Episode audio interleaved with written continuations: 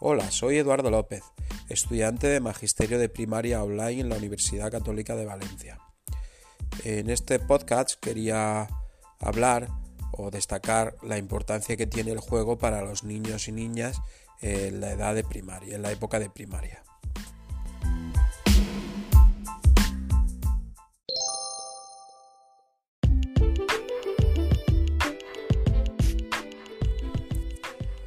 Los niños juegan por instinto, por una fuerza interna que les obliga a moverse, a manipular, a saltar, a andar, a ponerse de pie.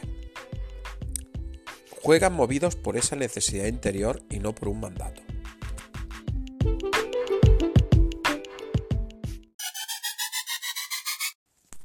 Para considerarlo juego tendría que tener unas determinadas características.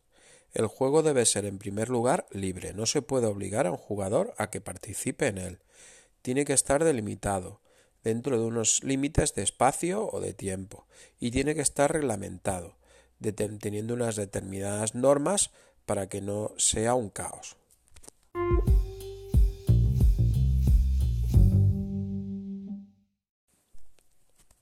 El juego es un factor poderoso para la preparación de la vida social del niño. Jugando se aprende la solidaridad, se forma y se consolida el carácter y se estimula el poder creador.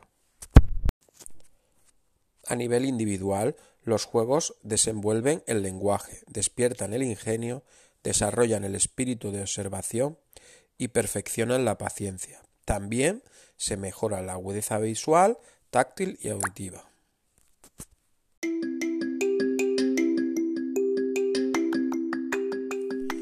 Existe un gran abanico de, juegos didácticos que suelen ser utilizados tanto en casa como en el colegio. Uno de ellos son los juegos basados en estrategia, por ejemplo el 3 en raya, que ayudan a los alumnos a potenciar el razonamiento y mejorar su capacidad de resolución de problemas.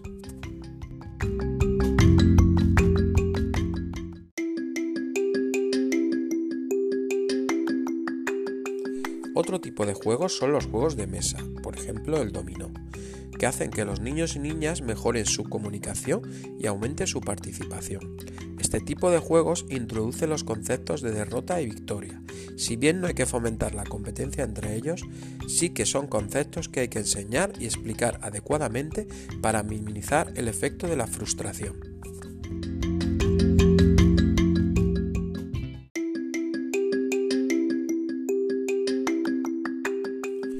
Otro tipo de juegos que destacamos son los juegos de memoria. Este tipo de actividades aumentarán las capacidades cognitivas, mejoran la percepción, la atención, la paciencia, la concentración y la perseverancia.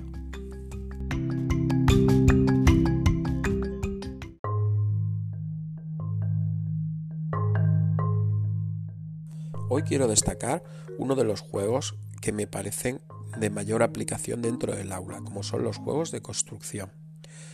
Eh, este tipo de actividades les entusiasma ya que construyen, destrozan y apilan elementos.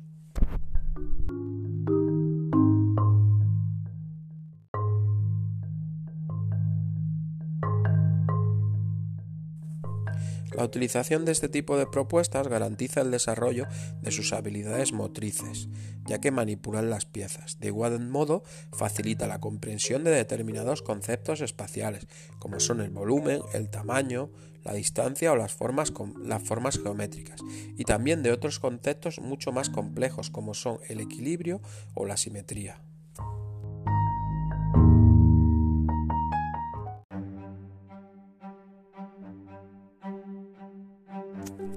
Hoy quiero recomendar un par de juegos de construcción que no son muy conocidos, pero que cuando los niños y niñas comienzan a usarlo se hacen imprescindibles en sus juegos diarios.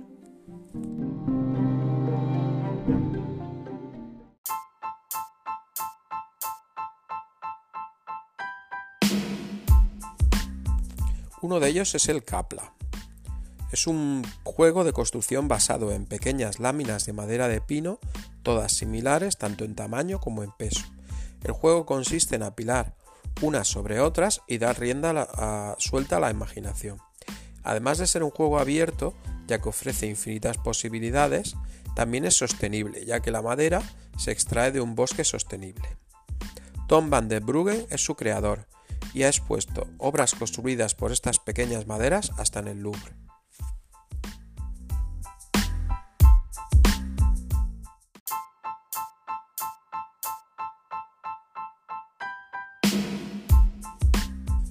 El otro juego del que te quiero hablar se llama Schattenbauspiel y es un juego que data del año 1923 y, creada, y creado por Alma Siedot Buscher.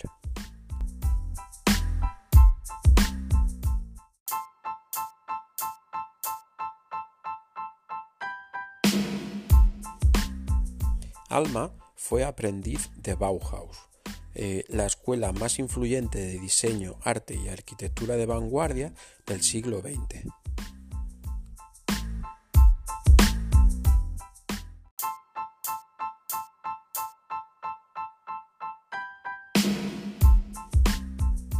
El juego se compone de formas reducidas, posee cubos, cilindros y bolas, y te permiten crear tu propia obra maestra.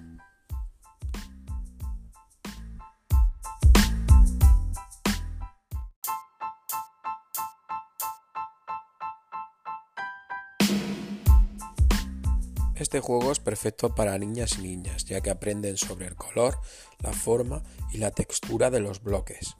Tiene infinitas posibilidades y también se aprende sobre equilibrio, la construcción y las formas.